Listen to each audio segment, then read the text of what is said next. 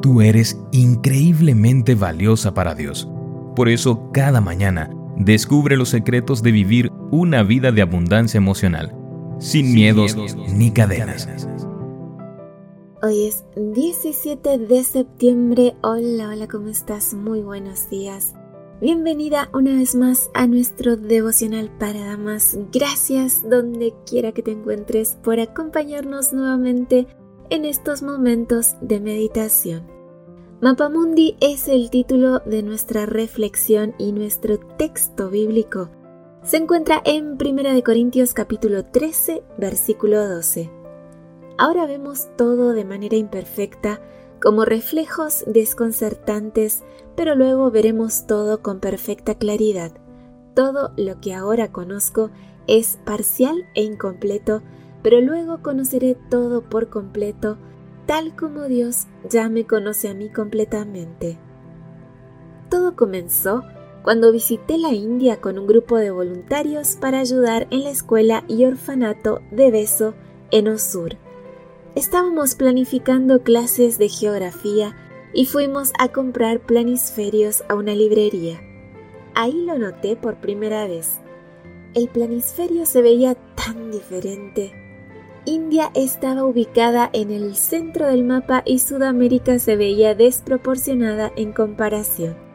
Después de esa experiencia, cada vez que viajaba, comencé a prestar atención para notar cómo el centro del mapa cambiaba dependiendo del país en el que estaba. Me puse a investigar y descubrí que en los planisferios tradicionales algunos lugares lucen más grandes de lo que son en realidad. Groenlandia y África, por ejemplo, parecen ser del mismo tamaño, aunque África es mucho más grande.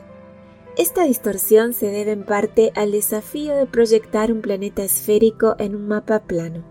Sin embargo, también se debe al uso de criterios eurocéntricos y colonialistas. Como resultado, muchos tenemos una imagen del mundo que no es real.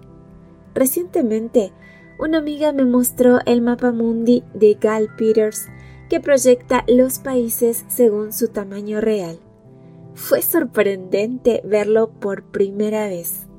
Observándolo me quedé pensando en cuántas veces creo que entiendo algo y en realidad solo tengo una imagen distorsionada. ¿Cuántas veces me pongo en el centro del mapa de la vida, ignorando la dimensión del plan de Dios simplemente porque trasciende mi comprensión y cosmovisión? Mi vida no se trata solo acerca de mí, ni siquiera es fundamentalmente acerca de mí. Las cosas que me suceden que no puedo entender son parte de una historia mucho más grande. Pero si las miro a través de una visión ombligocentrista, se desproporcionan y mis problemas crecen distorsionados como Groenlandia. Cuando no podemos comprender la voluntad de Dios, cuando las cosas no salen como esperábamos, recordemos las palabras de Elena de White en el Ministerio de Curación.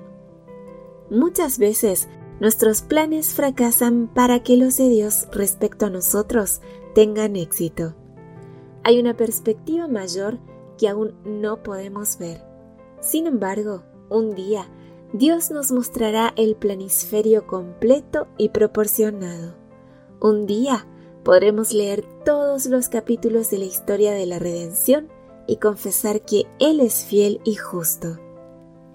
Señor, confieso que mi visión está limitada por mis experiencias.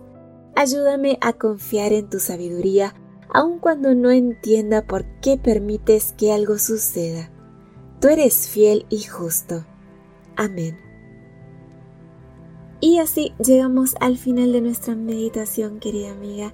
Qué difícil aceptar la voluntad de Dios en esos momentos en que las cosas no salen como nosotras esperábamos. Por eso pidámosle hoy a Dios en oración que renueve nuestra fe, nuestra esperanza en que Él es fiel y justo y aunque no entendamos por completo por qué permite que sucedan algunas cosas, Él es amor y algún día no muy lejano comprenderemos el por qué. Que tengas un lindo día con Jesús. Gracias por tu compañía. Recuerda compartir estos audios y también recuerda que mañana tenemos una cita aquí en nuestro devocional para damas. Gracias por acompañarnos. Te recordamos que nos encontramos en redes sociales. Estamos en Facebook, Twitter e Instagram como Ministerio Evangelike. También puedes visitar nuestro sitio web www.evangelike.com. Te esperamos mañana.